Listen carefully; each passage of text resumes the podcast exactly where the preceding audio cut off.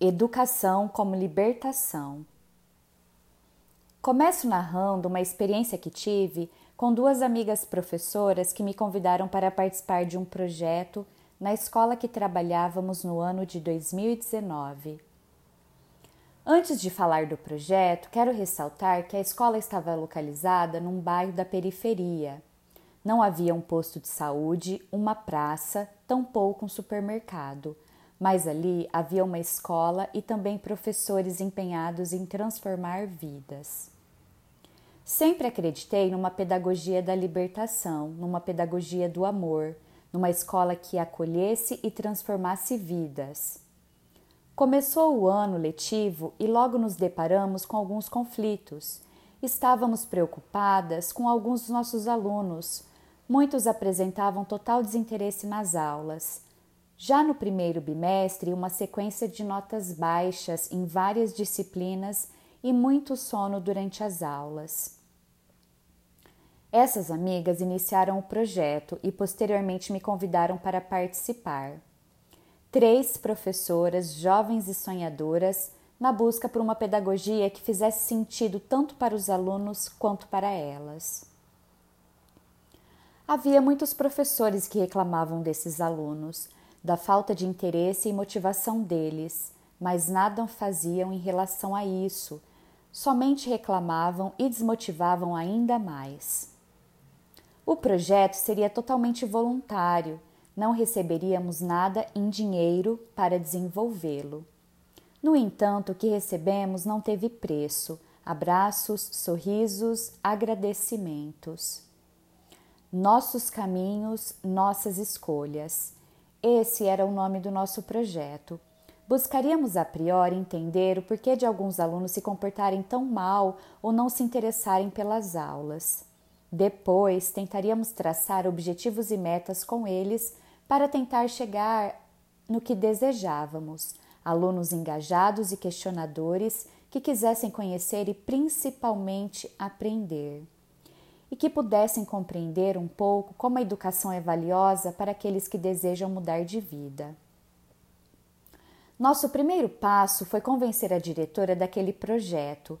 Afinal, os alunos precisariam ficar no contraturno. A escola precisaria ajudar alimentando aqueles que desejassem ficar e participar do projeto. E, por fim, precisaríamos de um lugar para que o projeto pudesse ser desenvolvido. A diretora da escola prontamente nos acolheu e embarcou nesse desafio conosco. Gostaria de frisar que para um projeto sair do papel são necessários muitos esforços da parte de muitas pessoas que desejam mudar algo ou até mesmo transformar a vida de alguém. O primeiro passo foi convidar os alunos a participarem do projeto.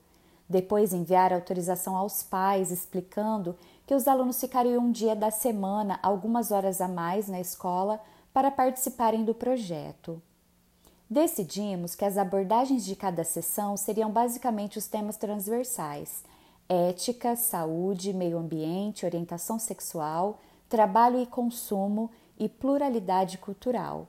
Mas algo que acontecia na escola estava afligindo nós, professoras à frente do projeto, e que era recorrente entre as meninas a automutilação.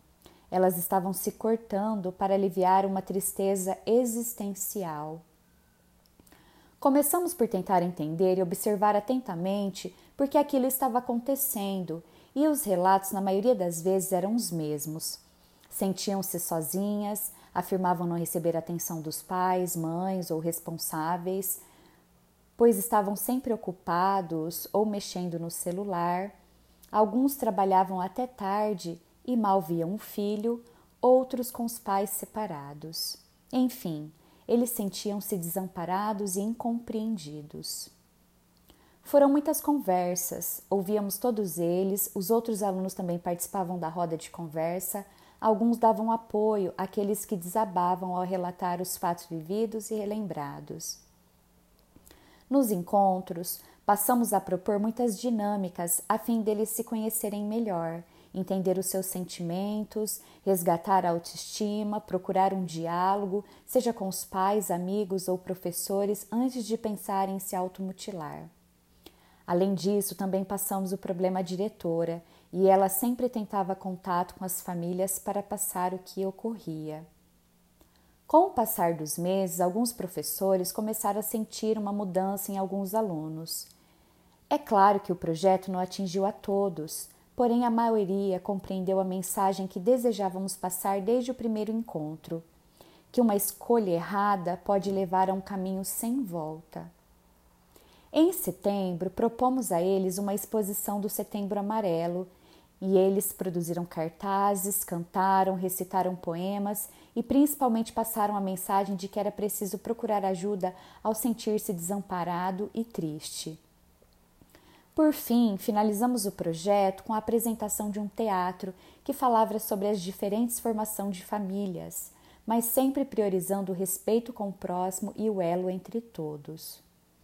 Este projeto foi muito significativo para mim. Creio que aprendi muito mais que ensinei. É muito bom ver as flores que nascem das sementes que espalhamos e plantamos. Entendi que umas demoram a desabrochar e outras não florescerão.